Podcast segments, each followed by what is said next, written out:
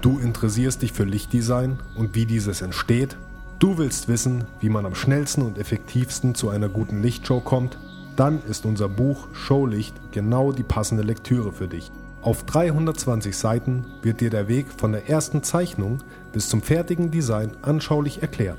Unterstützung gibt es dabei von Profis wie Cherry Appelt, Patrick Woodruff oder Louis Helmig, die wertvolle Tipps geben. Erhältlich ist das Buch auf Amazon, im Buchhandel oder versandkostenfrei auf www.lycro.de. Nun aber erst einmal viel Spaß mit der neuen Episode des Event Rookie Podcast. Event Rookie, der Podcast aus der Veranstaltungsbranche. Hallo und herzlich willkommen zu einer weiteren Folge des Event Rookie Podcasts. Bei mir, wie immer, mein sehr geschätzter Kollege Simon Kropp. Hallo. Hallo. Grüßt euch. Ich gehe jetzt mal kurz hier von meinen Blättern weg, sonst rauscht das so. Ja. So, jetzt Tritt geht's besser. Ah. Oh, ich sag's euch, wir haben, wir haben schon einen langen Tag hinter uns. Wir sind mitten in der Abgabe, aber wenn ihr das hört, dann haben die Abonnenten von euch ja schon unsere Ausgabe Nummer drei und die anderen können es ab Freitag am Kiosk abholen. Genau. Ja, aber gerade mitten im Abgabestress, äh, ich gerade noch beim Zahnarzt gewesen. Froh, dass ich keine Betäubung bekommen habe, sonst wäre äh, wär ich noch schlechter zu verstehen er als sonst. Er kann noch schon. reden, er sabbert auch nicht. Dabei sabber ich sonst so gerne. oh, nee, aber schön, dass wir es mal wieder geschafft haben. Ja. Äh, letzte, ja, letzte Folge wurde gut angenommen, hat uns sehr gefreut, gab auch äh, das ein oder andere Feedback. Ja.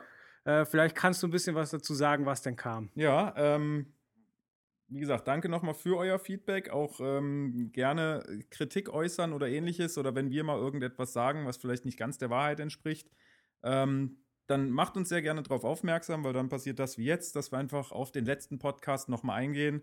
Ähm, ja, und äh, gewisse Dinge einfach mal klarstellen. Und äh, wir haben zum Beispiel vom Mike eine äh, Mitteilung bekommen, dass äh, bei zum Beispiel zwei Themen, ich sage jetzt mal seiner Meinung nach, äh, wir da nicht ganz richtig lagen. Das war zum einen zum Thema Kettenzug, ähm, wo er uns darauf aufmerksam macht, dass ein ähm, BGV C1-Kettenzug ähm, kein normaler Kettenzug ist und deswegen auch nicht mit äh, D8 oder D8 Plus verglichen werden kann. Das ja, kann ich so quasi unterschreiben und gebe das natürlich so gerne auch an, an euch, unsere Hörer sozusagen weiter. Äh, und dann schrieb er uns noch an auf das Thema äh, Lärmschutz bzw. Emissionsschutz, wo der Mike der Meinung ist, dass das äh, sehr wohl ähm, über- oder bundeseinheitlich geklärt ist, nämlich in der TA Lärm, die äh, in Schleswig-Holstein, in Bayern und ähm, überall gilt. Das ist soweit auch richtig. Ähm, Fakt ist aber, dass in unserem Bereich äh, nicht diese TA Lärm zu tragen kommt, sondern äh, die Freizeitlärmrichtlinie. Und die ist wiederum wirklich in jedem Bundesland unterschiedlich. Da habe ich mich auch noch mal, äh, sage ich jetzt mal, schlau gemacht bei unserem Interviewpartner. Mhm. Und das ist wie die Musterversammlungsstättenverordnung, die auch in jedem Bundesland ähm, sehr, sehr ähnlich ist, aber halt nicht gleich.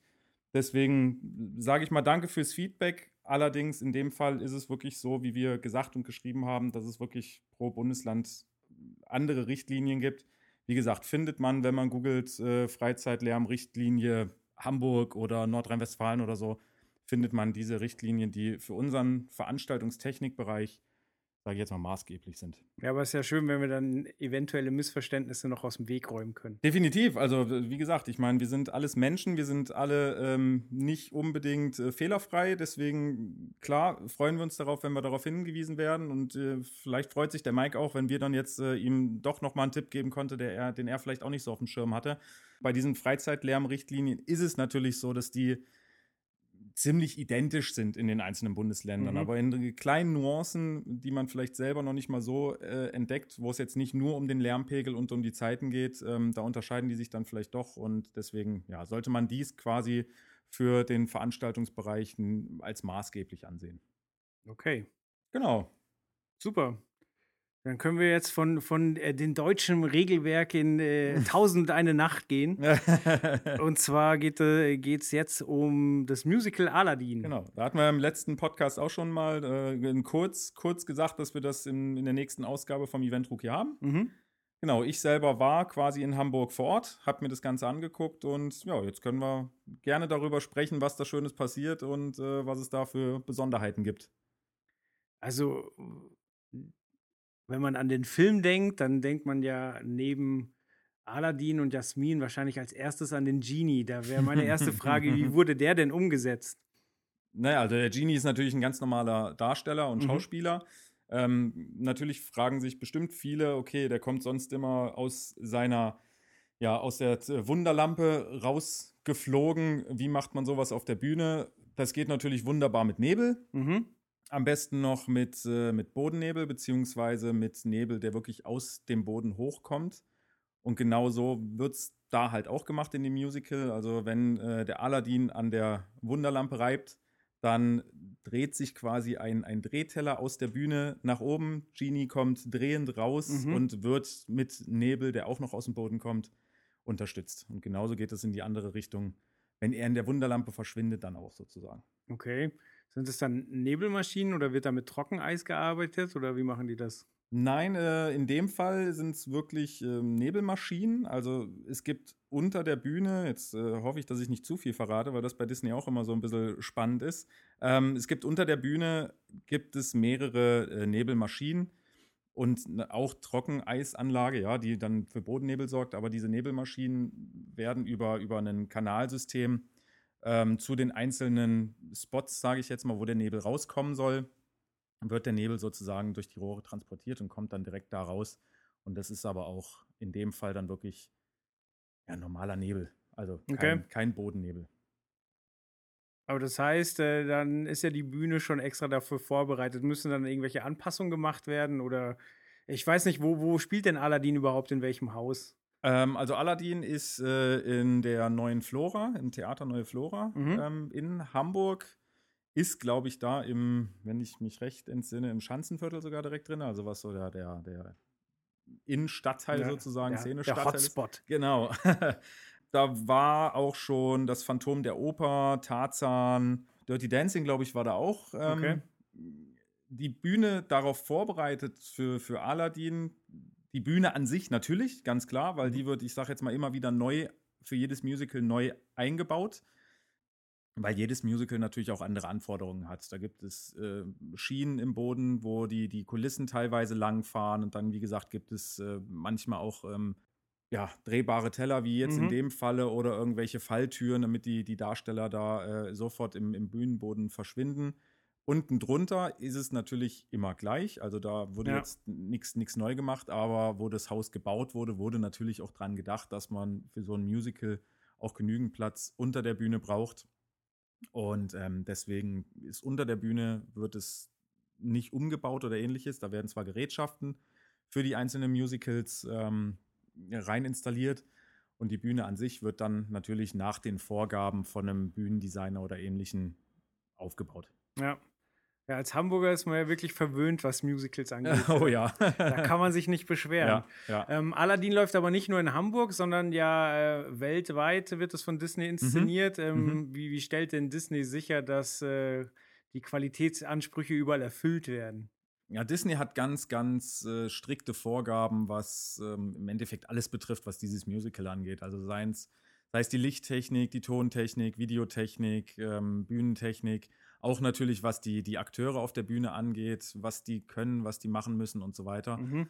So stellen sie zwar sicher, dass überall auf der Welt, wo das Stück gespielt wird, das ist zurzeit, glaube ich, wenn ich mich recht entsinne, noch in Tokio und in London und halt in Hamburg, ähm, dass da überall das Musical gleich aussieht.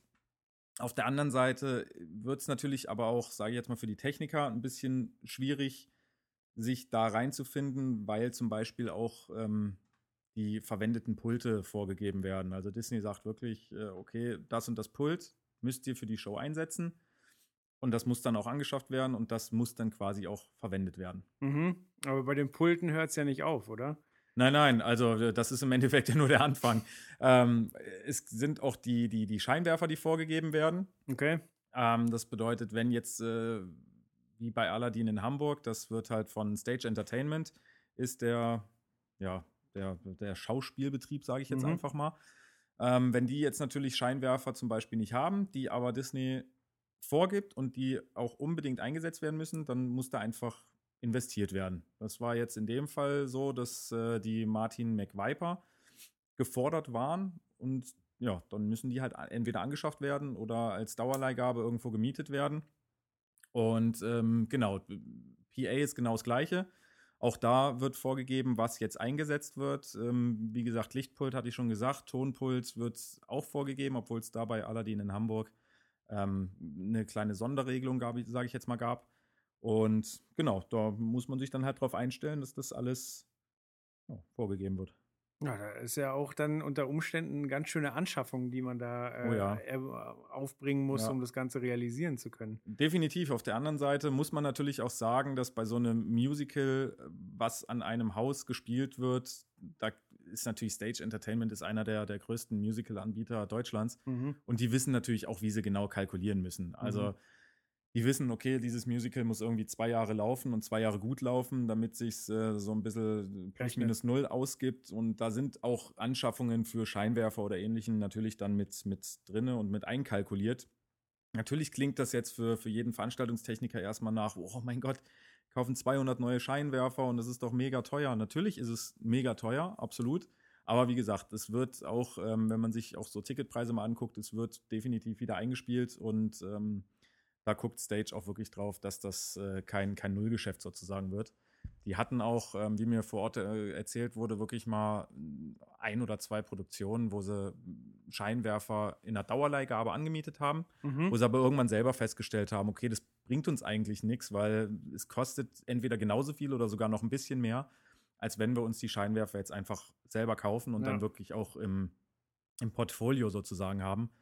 Und in dem Bereich, in dem diese Musicals spielen, ist es auch wirklich so, dass da sowieso immer auf, auf hochwertige Produkte zurückgegriffen wird und die dann auch meistens in den nächsten Produktionen nochmal zum Einsatz kommen können.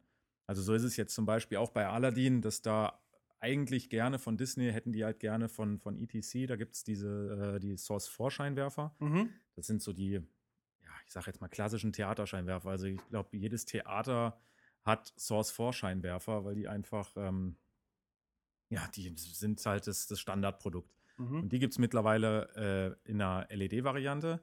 Da heißen die, glaube ich, Lustr. Ähm, Wie? L-U-S-T-R.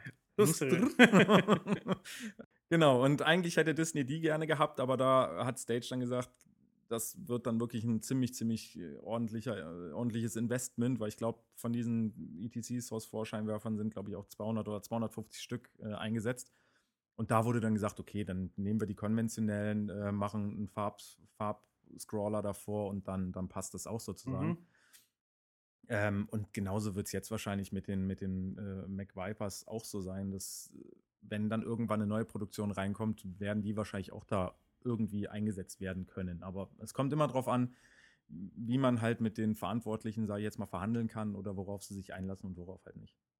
Was sind denn eigentlich die Eigenschaften von einem klassischen Theaterscheinwerfer? Also ich denke mal, er darf möglichst wenig Geräusche machen, also am besten wahrscheinlich lüfterlos. Ich weiß nicht, ob das geht. Ich weiß nicht, ob Hitzeentwicklung im Theater ein Thema ist. Worauf muss man da achten? Also Hitze ist jetzt äh, weniger ein Thema, weil die Hitze ja bekanntlich nach oben steigt mhm. und wenn die Scheinwerfer warm werden, dann steigt die meiste Wärme wirklich nach oben ins, ins Dach, was für die Follow-Fahrer ein bisschen unangenehm ist, aber äh, die Zuschauer, sage ich jetzt mal, kriegen davon nicht so viel mit. Okay. Äh, Geräuschentwicklung, ganz, ganz wichtiges Thema, ganz klar, aber auch da ist es natürlich die Frage, was hast du für ein, für ein ähm, Theater oder Musical? In, oder sagen wir auch mal ein Opernhaus zum Beispiel, also auch in Opernhäusern werden ja mittlerweile äh, Scheinwerfer noch und nöcher eingesetzt. Mhm.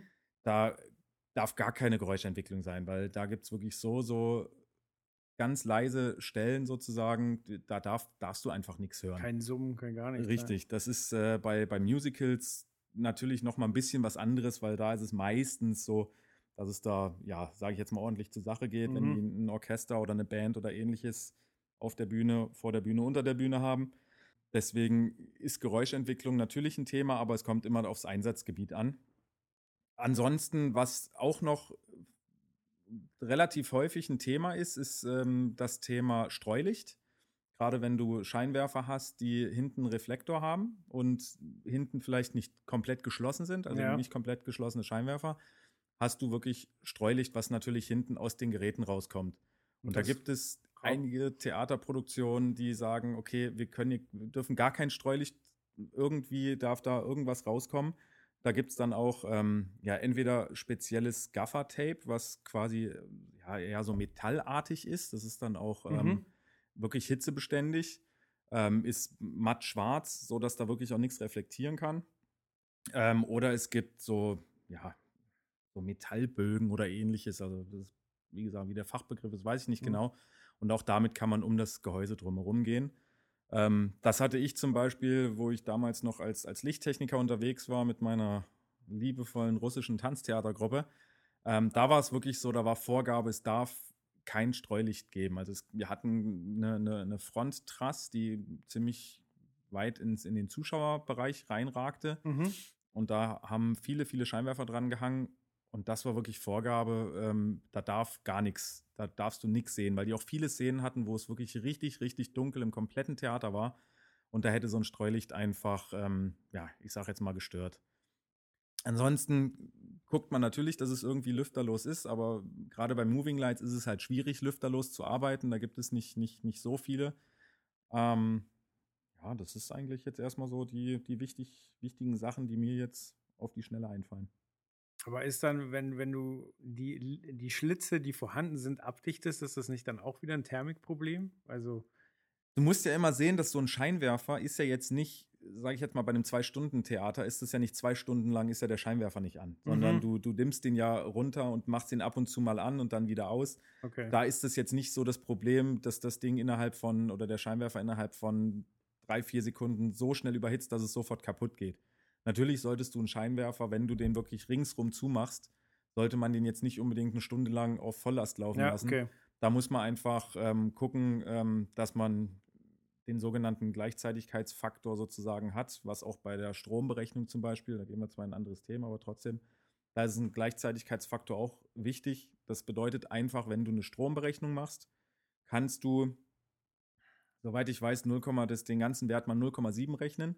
Das ist dieser Gleichzeitigkeitsfaktor, was bedeutet, okay, man geht davon aus, dass ne, die komplette Last, die an einem Anschluss hängt, nur zu 70 Prozent der Zeit wirklich gleichzeitig Mhm. genutzt wird. Und damit hat man natürlich nochmal, sage ich jetzt mal, ein Spiel in seiner Stromberechnung. Und damit hast du auch dieses Problem der, der Überhitzung bei, bei solchen Scheinwerfern nicht. Aber wie gesagt, natürlich aufpassen, wenn ich genau weiß, okay, da ist ein Scheinwerfer, der als äh, Hotspot für irgendwas dient und 90 Prozent der Show wirklich an ist, dann sollte man gucken, dass man es irgendwie so abdeckt, dass trotzdem noch Schlitze offen sind. Und wenn ich es halt so abdecke, dass wirklich nur ins, in, den Zuschauerbereich kein Streulicht kommt, aber nach vorne vielleicht zur, zur Bühne, geht ja auch alles. Da muss man einfach äh, ein bisschen tricksen und gucken, dass man das hinbekommt. Mhm. Vielleicht reden wir noch ein bisschen über, über die Show an sich. Also, ich habe jetzt so die Bilder von König der Löwen ähm, äh, vor, ja, vor, vor dem geistigen Auge, wo. Warst du da schon mal? Nee, aber ich habe ähm, relativ viel drüber gesehen Mhm. und äh, da war ja der Look sehr, sehr afrikanisch und Mhm. äh, die Kostüme auch. Äh, also da gab es ja dann wilde Tiere, die natürlich alle von Menschen ähm, dargestellt wurden mit Mhm. ausgefallenen Kostümen. Ist denn bei Aladdin, geht es da wirklich so irgendwie tausend und eine Nacht so? Also wie ist da der Look? Gibt es da auch so einen ganz eigenen Look oder? Absolut, absolut. Also das ist wirklich äh, mit, mit sehr viel Bling-Bling, sage ich jetzt mal. Mhm.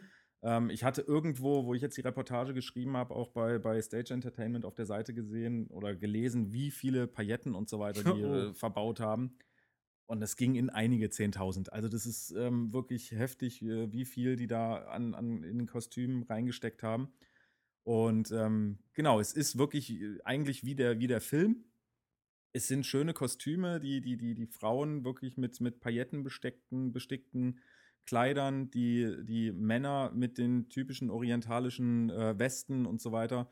Also es ist auf jeden Fall sehr auf, auf Orient und Aladdin gemacht. Also man Okay. fühlt sich da auch vom Bühnenbild her absolut, absolut in, in den Orient versetzt. Auch was Lichttechnik angeht. Also auch da, man, man kann ja mit Licht wirklich viele, viele schöne Sachen kreieren. Und gerade irgendwie so ein, so ein Sonnenuntergang mit, mit Farbverläufen von, von Rot nach Orange und so ähnlich, wird alles, das wird da alles umgesetzt. Also so, dass man wirklich denkt, wow, ich bin hier ja, mittendrin in, ich glaube, Agrabah heißt es. Okay, das heißt, man kann sich wirklich für ein paar Stunden entführen lassen, Alltag abschalten und, und einfach genießen. Absolut. Also das muss ich ganz ehrlich sagen. Ich äh, war ja jetzt schon wirklich bei einigen ähm, Musical-Produktionen und das ist für mich auch immer das Schöne generell an einem Musical. Also man hat wirklich zwei bis zweieinhalb Stunden einfach, wo man die Seele baumeln lassen kann, wo man äh, eine, eine schöne Inszenierung sehen kann mit ähm, mit tollen, äh, tollen Kostümen, einer tollen Darbietung, tollem Licht und das ist alles so schön und perfekt und man vergisst so ein bisschen, was außerhalb dieses Musical-Hauses so vor sich geht. Was ich bei Aladdin auch echt lobend erwähnen muss, ist ähm, die Sprachverständlichkeit der PA. Also okay. ich war beim äh, Phantom der Oper in, ähm, im Theater Neue Flora. Was ich echt von der Sprachverständlichkeit absolut nicht gut fand. Also ich habe kaum was verstanden mhm. und jetzt, man hat jede Silbe verstanden und das war absolut top. Und ich saß echt, äh, ich saß oben auf dem Rang müsste das sein. Ähm, da wurde mir vorher schon gesagt, na, da ist so von, von, der, von der PA und von der Schallverteilung, ist es da nicht optimal. Habe ich nichts von mitgekriegt. Also wie gesagt, wenn es unten besser noch besser ist als oben, dann ist es absolut Bombe. Also okay. äh, muss ich echt sagen, Hut ab. Das war echt äh, ganz, ganz großes Kino. Sehr gut. Oder ganz großes Musical. ja, mir fällt gerade noch eine, eine, eine, kleine Geschichte ein, ähm, weil du Pailletten erwähnt hast. Mhm. Und zwar, wie man mit, mit äh, teilweise doch den simpelsten Tricks tolle Effekte äh, erzeugen kann. Und zwar war ich irgendwann, äh, ich glaube, in der Oper bei Hänsel und Gretel. Mhm.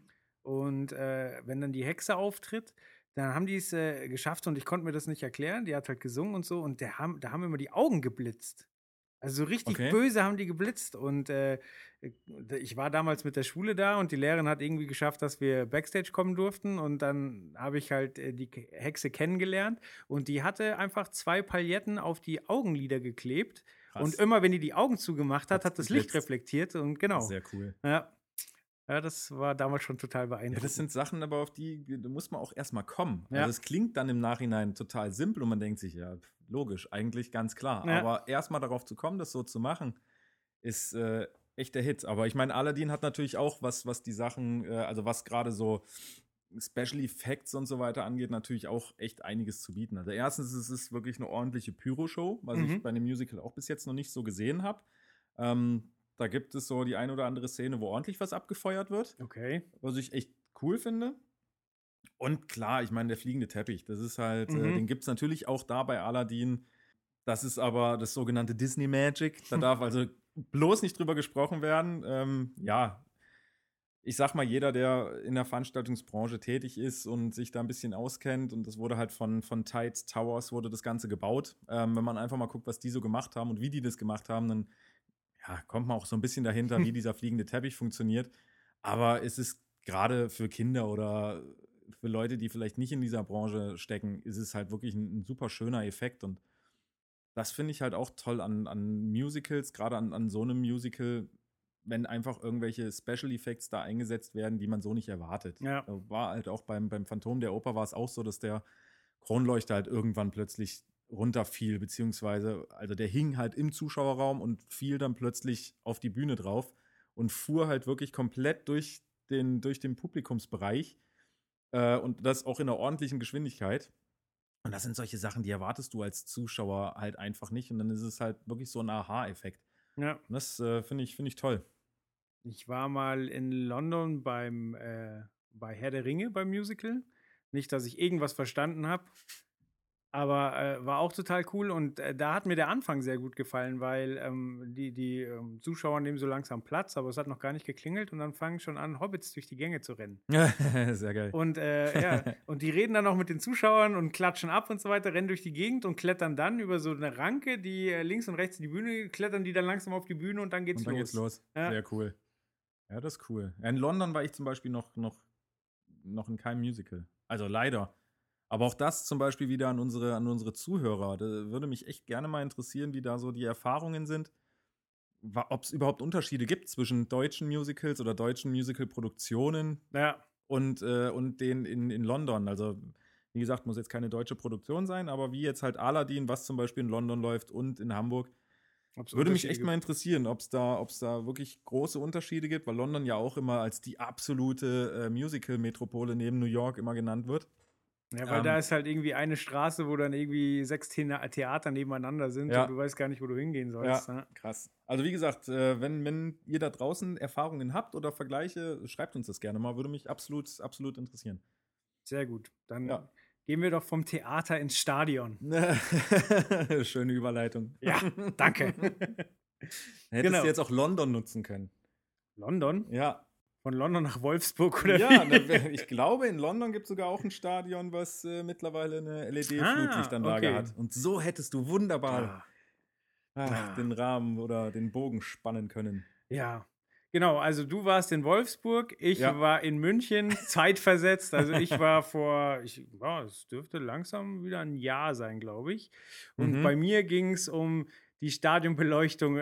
Eigentlich ging es bei mir um die Stadionhülle und bei mhm. dir ging es ums Flutlicht. Ja, obwohl ich das ja immer noch bei der Allianz Arena, ganz ehrlich, seid mir nicht böse, die, die da draußen irgendwo sind und das Ganze irgendwo mal geplant haben, echt schwachsinnig. Weil, wo das Ding gebaut wurde, da gab es schon LED-Technik. Und am Anfang haben die ja wirklich, ähm, na, wie heißen Röhren, die äh, Röhren, genau, die Leuchtstoffröhren da reingebaut was natürlich zur Folge hatte, dass man äh, farblich komplett ähm, limitiert war, weil die hatten, glaube ich, eine weiße, eine rote und eine blaue. Für genau, also es gab äh, eine Ausnahme.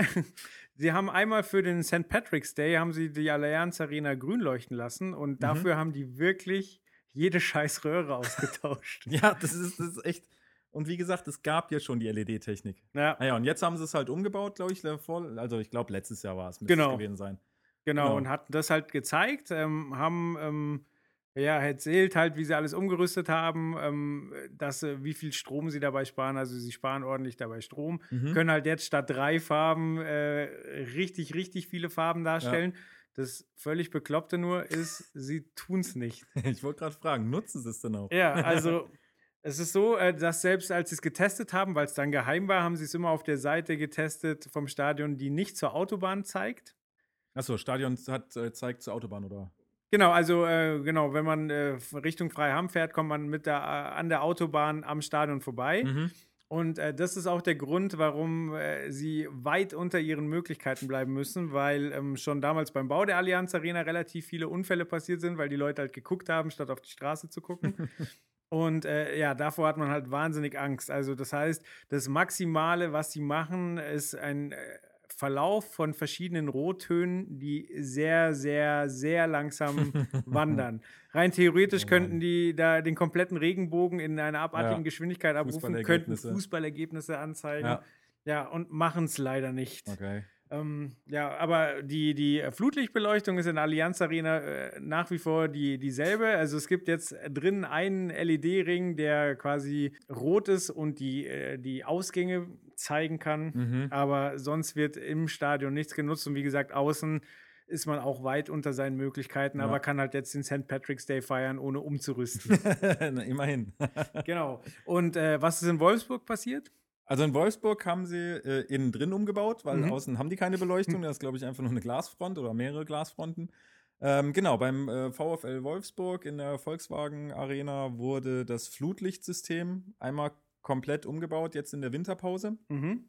Dass quasi die, die konventionelle Anlage raus ist und LED-Flutlicht ja, quasi eingebaut. Was jetzt erstmal, natürlich ist es, also im deutschsprachigen Raum, also in Deutschland, Österreich, Schweiz, ist es wirklich ähm, das allererste Stadion, ja. was eine LED-Flutlichtanlage hat. Es gibt aber noch genügend andere Vereine, ähm, ja, die schon eine LED-Flutlichtanlage haben, wie ich glaube Paris Saint-Germain mhm. und Atletico Madrid, glaube ich. Und wie gesagt, soweit ich, ach so, Chelsea, glaube ich, auch noch. Okay. Ähm, genau. Und äh, was das Besondere und was wirklich so eine Weltpremiere am Stadion in Wolfsburg ist, ähm, ist, dass die gleichzeitig noch Moving Lights mit reingebaut haben. Okay. Unters Dach. Und das ist im Endeffekt jetzt komplett ein vernetztes System, nenne ich es jetzt mal. Mhm. Also die können die Banden, die Flutlichtanlage und die Moving Lights gleichzeitig steuern und gleichzeitig äh, machen lassen, was sie wollen. Also auf Deutsch gesagt, es ist komplett das ganze Stadion kannst du mit einem Schlag pink oder irgendwas einleuchten oder Du machst halt. Überleg mal, was das für eine Werbewirkung hat. Keine Ahnung, du nimmst eine, eine jetzt als Beispiel eine Telekom-Bande mhm.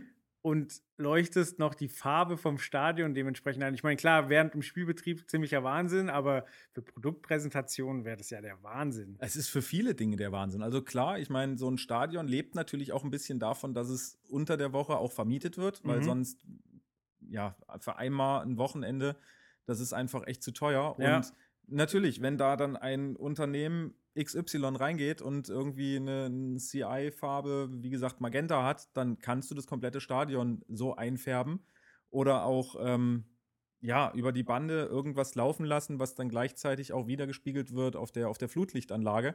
Oder auch wirklich das Thema Konzerte und so weiter. Also oh ja. du kannst da einfach richtig, richtig viel nutzen und machen wenn du die Flutlichtanlage inklusive der Moving Lights, inklusive der Banden äh, so anfährst und steuerst, dass es für deine Zwecke einfach passt. Also das, das fand ich wirklich ähm, ja, toll und faszinierend. Mhm. Gab's denn, gibt es denn da dann auch Widerstand, dass Leute sagen, ah, brauchen wir nicht oder? Ja, haben wir zum Beispiel, also ich meine, äh, wo ich vor Ort war, habe ich ein, ein, kleines Video gepostet auf, auf unserer Facebook-Seite. Äh, da gibt es natürlich immer wieder Leute, die irgendwie, sage ich jetzt mal, was zu meckern haben, wo es dann halt auch ähm, ja, jemanden gab, der gesagt hat, ja, das ist äh, die, die, total gefährlich und so eine Flutlichtanlage soll ja auch für Sicherheit sorgen und ähm, warum man jetzt äh, sowas da einbauen muss ähm, und irgendwie da Flashlight drauf geben muss und so weiter. Natürlich muss ich dazu sagen, wo ich vor Ort war, es war einfach eine Präsentation des Systems. Da mhm. war kein Mensch in der Halle oder in dem Stadion drin. Das war kein Spiel, da war gar nichts. Und ja. natürlich versuchen die dann, äh, ich sage jetzt mal der Fachpresse und auch äh, anderen äh, Leuten das System allumfänglich zu zeigen. Und natürlich ja. zeigt man dann auch, dass, dass so, eine, so ein LED-Flutlicht einfach auch extrem schnell ist.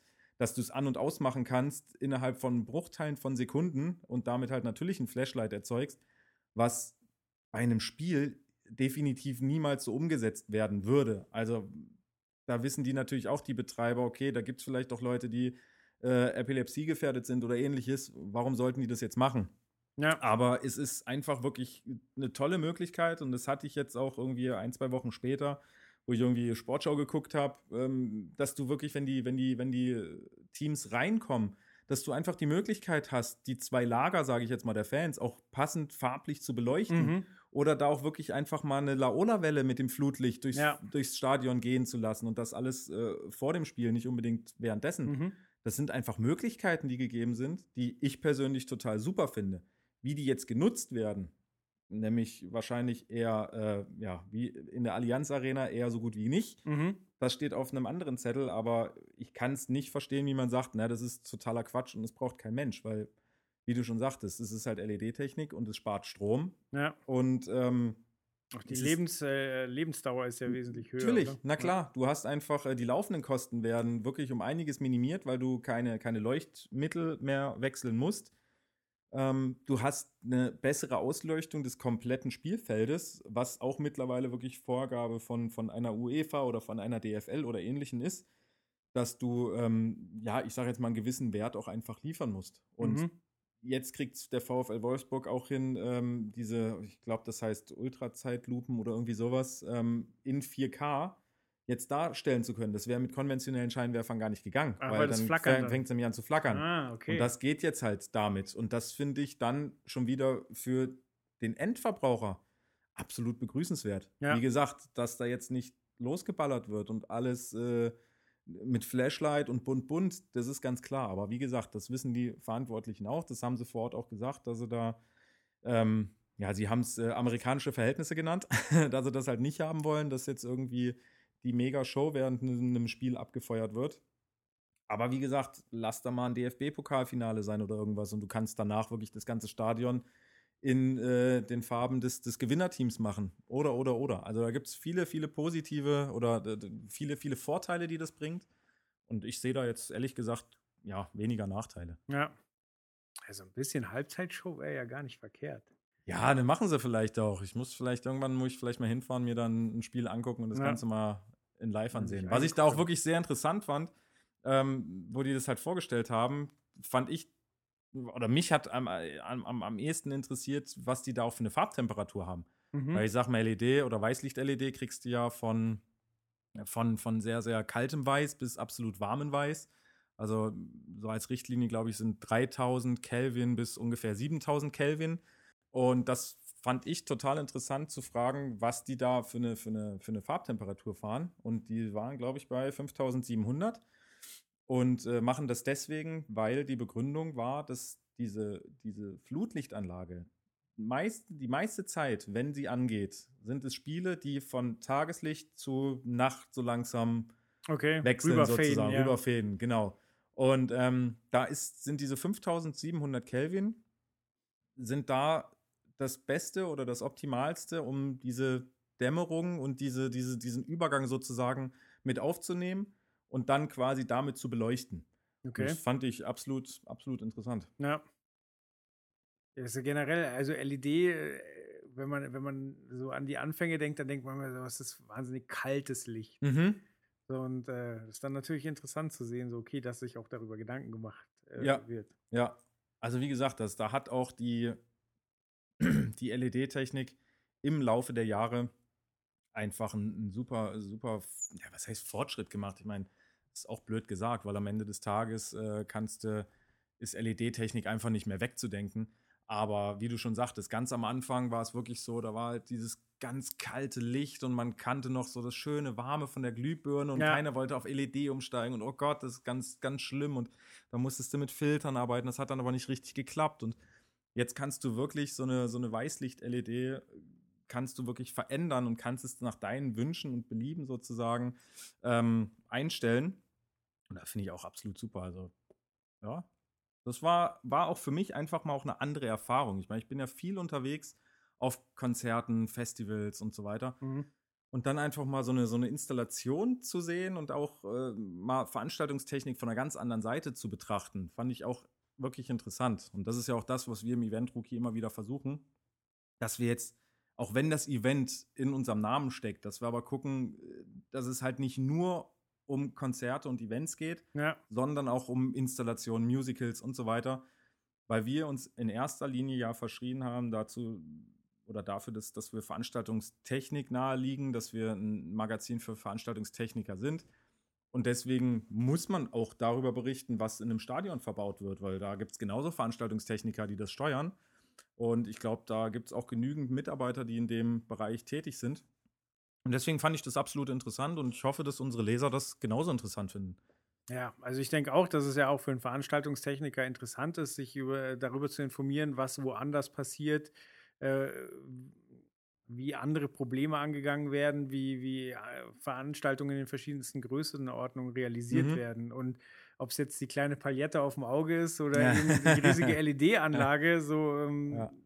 ja man kommt vielleicht auch auf Ideen für, für sein nächstes Projekt. Ne, das ist es halt. Also klar, jetzt hat nicht unbedingt jeder ein Stadion in seinem Garten rumstehen und kann da irgendwie was machen, aber diese, diese Verbindung zwischen Flutlichtanlage, Moving Lights und Bande, das kann natürlich schon ein Thema sein, was für, für irgendjemanden irgendwann mal wichtig sein kann, auch wenn es in einem kleinen Rahmen ist. Einfach ja. zu wissen, okay, wie verknüpfe ich denn jetzt eigentlich drei komplett unterschiedliche Systeme miteinander?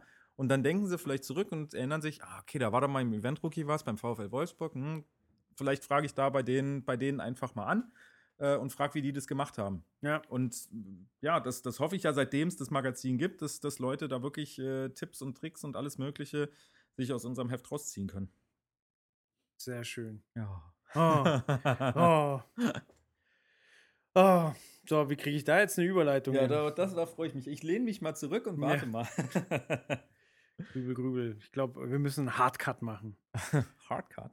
Hardcut, ja. Wir gehen vom Stadion in die Halle, in die Arena. In die Arena. Und dann hast du fast einen Bogen. Hm. Dann hast du den Bogen und damit sind wir bei ja. Streichinstrumenten. Ah, okay, ja, warte, ich hätte, ich hätte jetzt gesagt, mit so einer, wenn man Stadion alle Komponenten reinbringt, dann kann man ja ähm, wahnsinnig gut inszenieren. und jemand, der äh, Leuten, die wirklich gut inszenieren, äh, geholfen hat, und zwar mit akustischer Untermalung, ist äh, John Williams. Ja, den ich, muss ich an dieser Stelle sagen, vor dieser Reportage, über die wir jetzt gerne reden möchten, äh, noch also ich kannte den gar nicht. Ich meine, jeder kennt ihn. Also eigentlich kennt ihn, wenn man es dumm nimmt, ohne es zu wissen, fast jeder. Aber erklär mal bitte, warum. Weil er für wahnsinnig viele prägende Melodien aus dem Filmbereich zuständig ist. Ich mache mal John Williams oder John Williams. Der Beste. John Williams. Also der Mach mal Mann. weiter. Komm, da kommen noch ein paar. Oh, ähm. Din, din, din, din, din. Oh, nee, Harry Potter kriege ich nicht hin. War aber auch John Williams. Ja, ich überlege gerade, wie Jurassic Park ging. Oh, Auch übrigens John Williams. ja. Schindlers E.T.? Liste, John Williams. Ja, E.T. Auch John E.T., Williams. John Williams. Ja. Ja, also Was uns dabei auffällt, oder jedem, der sich äh, im Filmgenre auskennt, viel Spielberg. viel Spielberg. Es sind, um genau zu sein, nur zwei Filme von Spielberg, wo er keinen Soundtrack gemacht hat. Okay. Der Rest, Wow. alles, alles er. Und ich glaube, das sind 28 Filme, soweit ich weiß, hat, glaube ich, Wow. Spielberg gemacht und 26 hat er äh, Soundtrack für gemacht. Okay. Das ist schon echt äh, eine Nummer. Ja, da gibt es vielleicht auch eine kleine Anekdote zu, zu Star Wars. Das war nicht Spielberg, das war George Lucas. Mhm. Aber ähm, George Lucas hat für seine engen Regiefreunde, ähm, noch bevor der Film, der erste Film in den 70ern ins Kino kam, ein, ein Screening gemacht. Also da war dann äh, Francis Ford Coppola, Spielberg und noch ein paar, paar Leute und alle fanden ihn scheiße. Außer Steven Spielberg, der hat gesagt, okay, das könnte was werden, aber alle anderen fanden ihn kacke. Da war allerdings der Score noch nicht dabei. Okay. Und ähm, also der, äh, die Musik von Star Wars hat wahnsinnig viel rausgerissen. Ähm, jetzt haben wir letztens nachgeguckt. äh, John Williams hat ja schon ein, ein ähm, reifes Alter erreicht. Mhm. Ich weiß, wo waren wir? Bei 80? 79 oder so? 79, ja, glaub, also- 26 genau. ge- oder irgendwie sowas. Das heißt, Ja. wir können davon ausgehen, dass er selber nicht vor Ort war, oder? Mhm. Nee, es war ähm, ein Konzert oder eine Tournee mit dem Namen The Best of John Williams. Und ähm, das wurde quasi gespielt von einem weißrussischen Sinfonieorchester.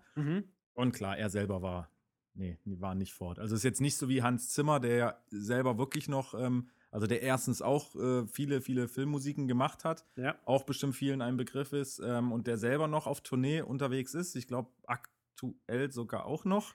Wobei man bei Hans Zimmer dazu sagen muss, dass der wohl, obwohl er so wahnsinnig viele tolle Scores gemacht hat, wohl sehr, sehr schüchtern ist und Okay. äh, dass der jetzt seit ein, zwei Jahren auf Tour ist, ist völlig neu. Der ist nämlich vorher nie rausgegangen, so nach Okay. dem Motto, und äh, musste sich überwinden. Aber jetzt hat er wahrscheinlich Blut geleckt, deswegen ist er jetzt ständig auf Tour.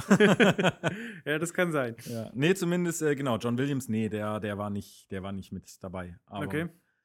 war jetzt, glaube ich, auch nicht unbedingt zwingend notwendig, weil ich weiß gar nicht, ob er überhaupt, ich, wahrscheinlich kann er noch nicht mal dirigieren oder Doch, ähnliches. kann er? Ja. Okay, also nicht nur Komponist, sondern auch Dirigent. Ja, Okay. Ähm, aber nein, er war nicht dabei. So. okay.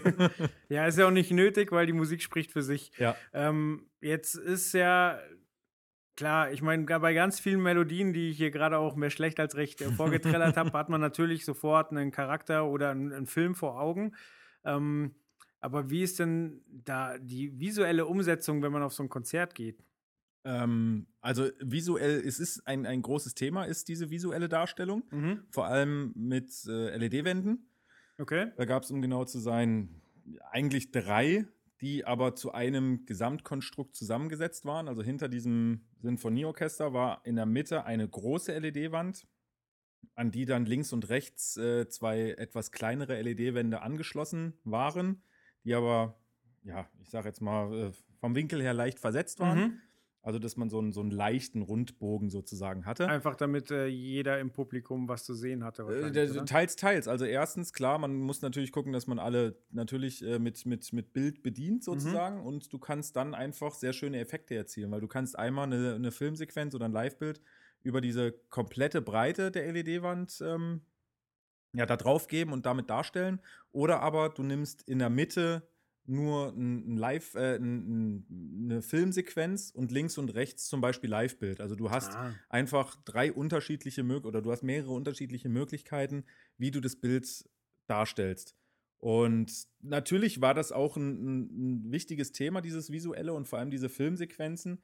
Aber wie du schon sagtest, das ist wirklich faszinierend, wenn man auf so einem Konzert ist und man hört diese Musik und man verbindet sofort was damit. Mhm. Also egal, ob es jetzt, ähm, ich sag jetzt mal, ja, Trauer ist oder so ein trauriges Gefühl, wie wirklich bei Schindlers Liste. Also es war bei mir wirklich so, dass ich da saß und ich auch in dem Moment kaum Bilder machen konnte, weil das für mich echt ein, ein sehr krasser Film ist und vor allem auch ein, einer, meiner Meinung nach, immer noch einer der besten Soundtracks, die es überhaupt gibt. Mhm. Und man sitzt dann da und ist einfach nur so total geflasht und sofort wieder drin in diesen Szenen und so weiter von so einem Film. Oder auch ähm, bei Star Wars erinnert man sich vielleicht, okay, wo habe ich den zum ersten Mal gesehen oder was, was verbinde ich einfach ja. damit? Und ähm, deswegen fand ich gerade da so dieses Spiel zwischen Audio und, und visuellen Eindrücken wirklich, wirklich faszinierend, weil natürlich wurden auch Filmsequenzen eingespielt, mhm. aber ja, da habe ich persönlich jetzt nicht so stark drauf geachtet, wie wirklich auf das, auf das Audiosignal. Aber da kann ich gleich einhaken. Äh, wie, wie hat es denn funktioniert? Also äh, hat einfach die Bildregie dann äh, abgefeuert oder lief da irgendwie ein Klick fürs Orchester mit? Oder also wie hat man dafür gesorgt, dass die Bilder zur Musik passen? Das war äh, sehr, sehr abgefahren. Ich hoffe, ich gebe das jetzt richtig wieder. Also es gab natürlich eine Videoregie. Und da gab es einmal den Gregory, der war für die Mischung der, der Kamerabilder zuständig. Also es wurde natürlich auch alles, alles live gefilmt quasi, dass man auch das, das Sinfonieorchester einfach mal auf die, auf die Leinwände oder auf die LED-Wände gibt. Und ähm, dann gab es den Neville, der war für die, für die Filmsequenzen zuständig, beziehungsweise für das, was dann am Ende wirklich rausgegangen ist auf die Bildschirme, weil mhm. die hatten einen D3-Medienserver. Und da kamen dann die Kamerasignale und die vorbereiteten Filmsequenzen, das kam, lief das quasi zusammen und von da wurde es rausgegeben. Und neben die, ja. Da ist ja auch echt wichtig, dass bei den Mediaservern ordentlich Power dahinter ist, weil, also es gibt ja nichts Nervigeres, als wenn du ein Delay auf den Videoleinwänden hast und dann nicht das Spielen siehst von den Live-Bildern, was du gerade hörst, weil eine leichte Verzögerung da ist. Deswegen. Aber das ist beim, beim Spielen, also bei Instrumenten, fällt das gar nicht so sehr auf. Ganz schlimm wird es wirklich, wenn irgendjemand singt und du okay. hast keine Lippensynchronität, dann mhm. fällt es richtig auf. Aber wenn du jetzt ein großes Sinfonieorchester hast und die Kamera zeigt auf sagen wir mal, zehn Violinen. Ja. Ja, die Bläser blasen. Gibt es bestimmt einige Leute, die, denen da auffällt, oh, okay, wie der jetzt gerade aber den, äh, den Bogen da bewegt hat, das passt nicht zum Audio. Ich glaube, der Großteil, dem fällt das gar nicht so auf. Okay. Aber zumindest, ähm, um auf deine Frage nochmal zurückzukommen, es gab einen äh, Showcaller. Das ist wirklich auch wiederum äh, ein Begriff aus dem Musical-Bereich. Also da mhm. kommt auch ein Showcaller vor der ist quasi wirklich dafür zuständig, die einzelnen Steps anzusagen. Also im Musical-Bereich und auch da war es dann so, dass der gesagt hat, okay, 3, 2, 1, jetzt das abfeuern, jetzt das abfeuern, okay. jetzt das. Der weiß ganz genau, wann was gemacht werden muss. Und auch da, um mal ganz kurz nochmal zurückzukommen zu den Musicals, ich finde es ja bei solchen Musical-Produktionen auch immer wieder total abgefahren, dass auch nach Jahren, auch wenn so ein Stück jahrelang läuft, wie zum Beispiel ein König der Löwen, mhm. bei jeder Show ist trotzdem der Showcaller dabei und sagt, okay, jetzt go, nächste Lichtszene, nächste Lichtszene, nächste Lichtszene, jetzt hier Audio das und nächste Lichtszene. Okay. Auch wenn die Techniker das alles in- und auswendig können, mhm. trotzdem, der Showcaller ist immer dabei. Okay. So, und bei The Best of John Williams gab es auch den Showcaller. So, und der hatte, der war wirklich, also Hut ab, Multitasking vom Feinsten. Der hatte. Aber war ein Typ? Äh, ich muss ganz ehrlich sagen, ich weiß es gar nicht mehr, weil mir wurde immer nur gesagt, da gibt es halt einen Showcaller und mir wurde halt gesagt, wie der arbeitet, aber ich habe selber gar nicht geguckt. Okay. Ähm, so, der hatte einen Laptop vor sich. Jetzt muss ich, wie gesagt, gerade mal nachdenken, wie mhm. das war. Laptop vor sich. Darauf war die Filmsequenz zu sehen, die als nächstes sozusagen kommen sollte. Mhm. Hatte auf dem rechten Ohr oder auf dem linken Ohr, auf einem von beiden zumindest, das Live äh, Orchestersignal, also was das Orchester wirklich gespielt hat, und auf dem anderen Ohr den Original-Soundtrack. Ach nee. Und hat dadurch gehört, in was für einer Verzögerung jetzt gerade das Orchester spielt. Oh. Und konnte dadurch entscheiden, okay, wartet, wartet, wartet, jetzt los, starten, Filmsequenz. Und so, wie gesagt, ich für echt Hut ab, weil zwei Sachen zu hören und das irgendwie ja, zusammenzumischen zu und können. zuzuordnen und zu merken, okay, das Orchester spielt jetzt hier irgendwie eine Achtelnote langsamer oder schneller und danach wirklich zu entscheiden, wann die Filmsequenz gestartet wird, fand ich absolut faszinierend. Abgefahren. Und es hat echt hingehauen. Also, wie gesagt, es war immer passend, egal ob äh, Licht oder Video, es hat immer zu Audio gepasst. Und da dachte ich mir wirklich, also, mein Gott, wie man so viele Sachen auf einmal machen kann, ich wäre kläglich gescheitert. Mhm, ja, ich hoffe, der Mann wird gut bezahlt äh, und wahrscheinlich gibt es echt nicht viele, die das drauf ja, haben. Ja, definitiv. Oh, krass. Ja. Ja, da machen sich Popmusiker schon einfacher, die dann irgendwie einen Klick haben beim Schlagzeug Ja. und genau wissen, wie schnell sie sein müssen Ja. und so weiter. Faszinierend. Nee, wie gesagt, gibt halt im Endeffekt wirklich das Orchester eigentlich vor, was jetzt Phase ist und was als nächstes kommt. Mhm.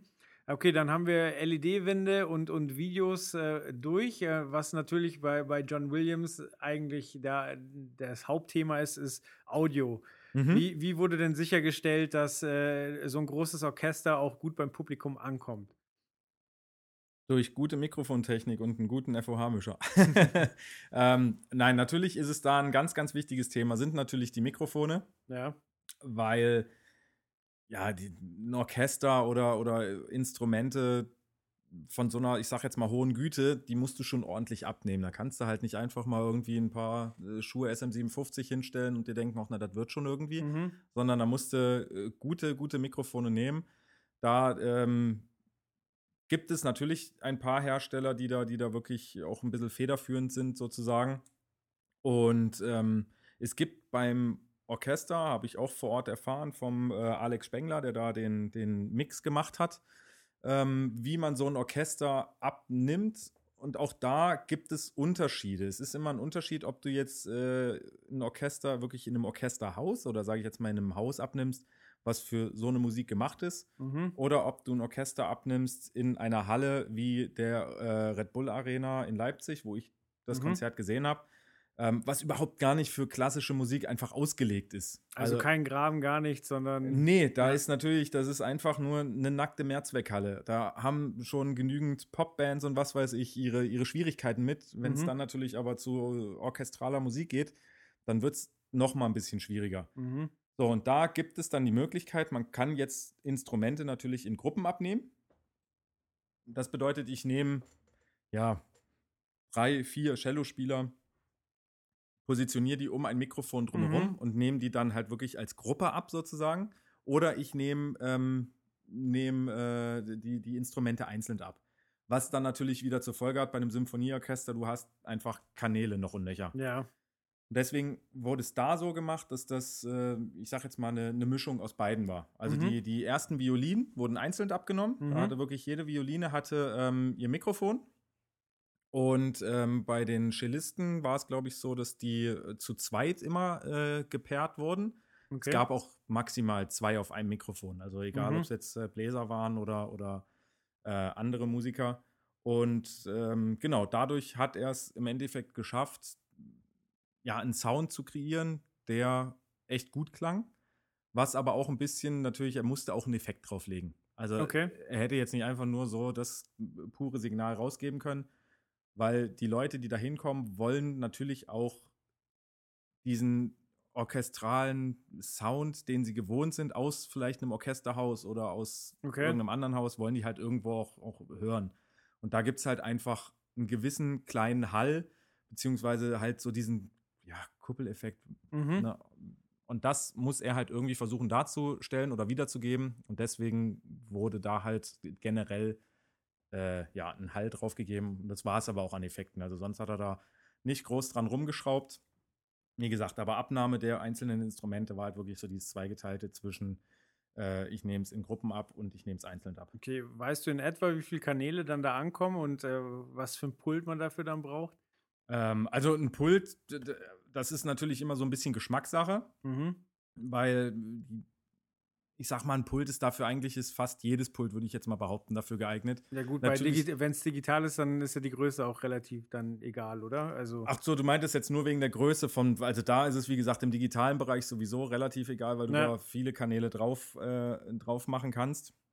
Ich glaube, es waren 68 oder irgendwie sowas Kanäle. Ähm, genau, und wie gesagt, pultmäßig ist es wirklich einfach eine Frage, was für ein Pult gibt es, was für die Größe oder für die Anzahl von Kanälen ausgelegt ist. Die meisten professionellen Digitalpulte können das halt oder haben die Möglichkeit, so viele Kanäle zu verwalten.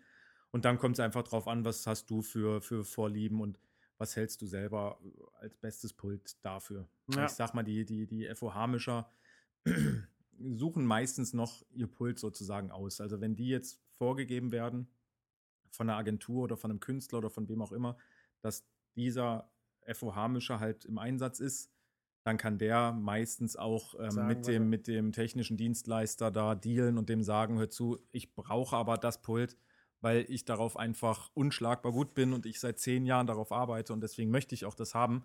Und dann klappt das meistens ja. auch.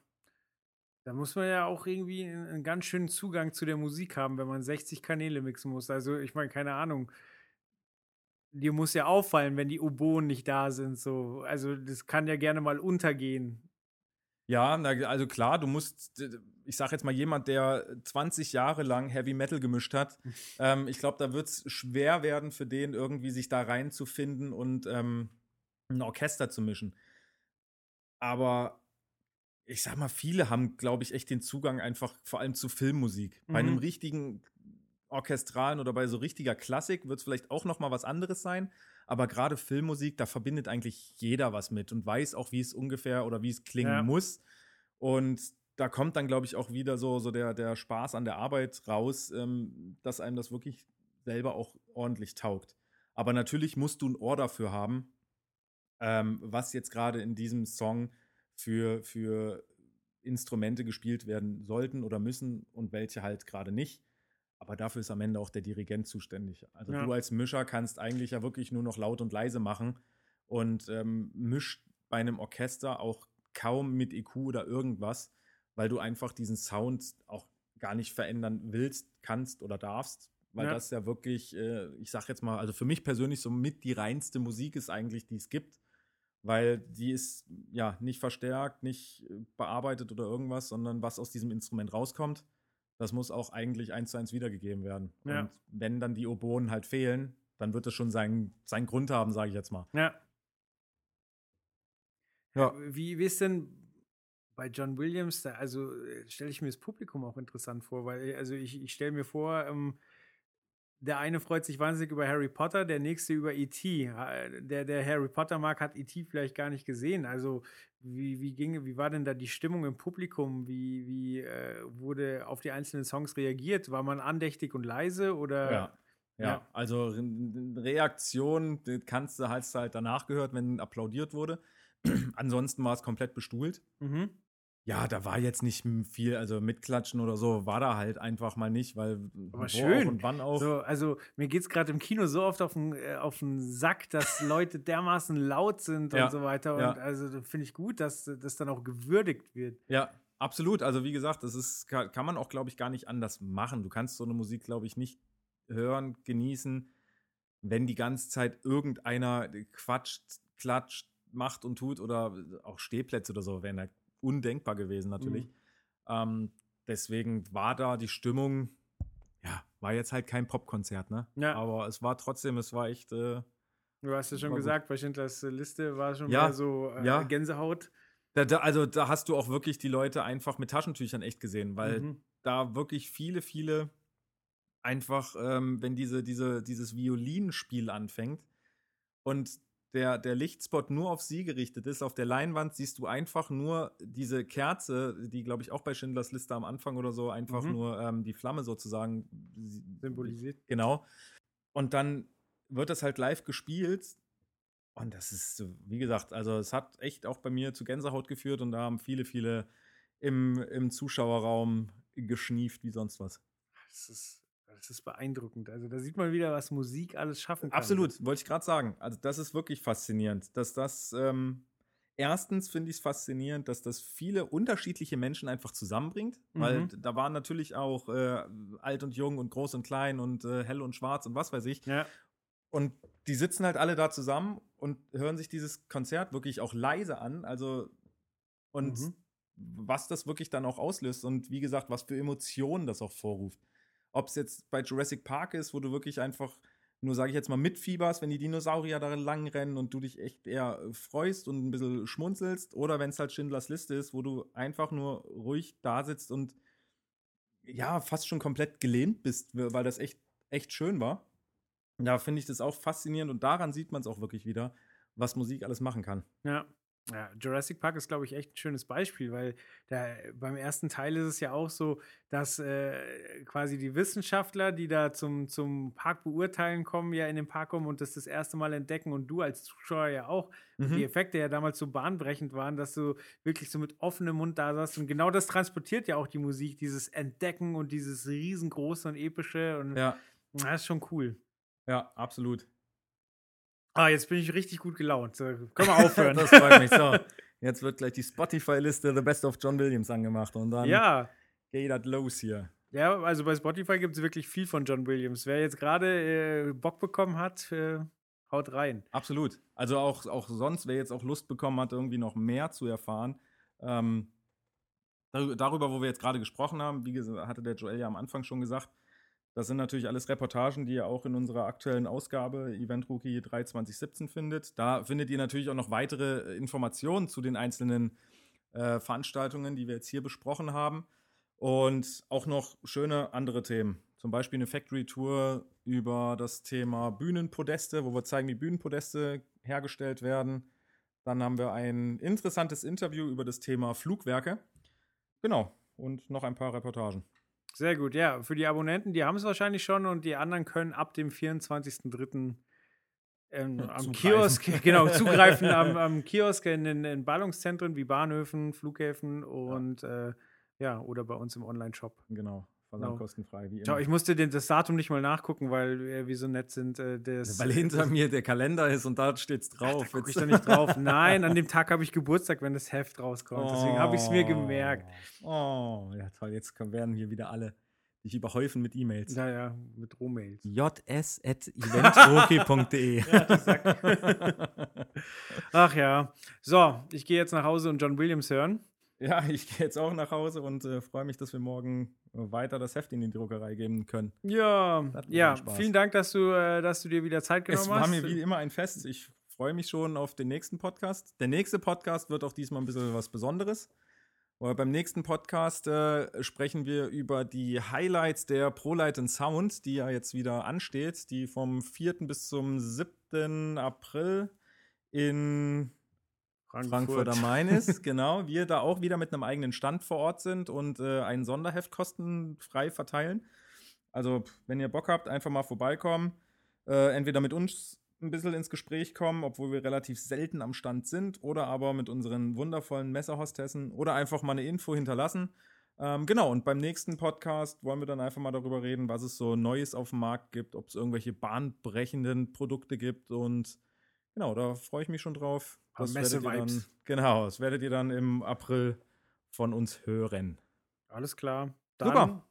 Besten Dank. Bis dann. Bis dann. Ciao.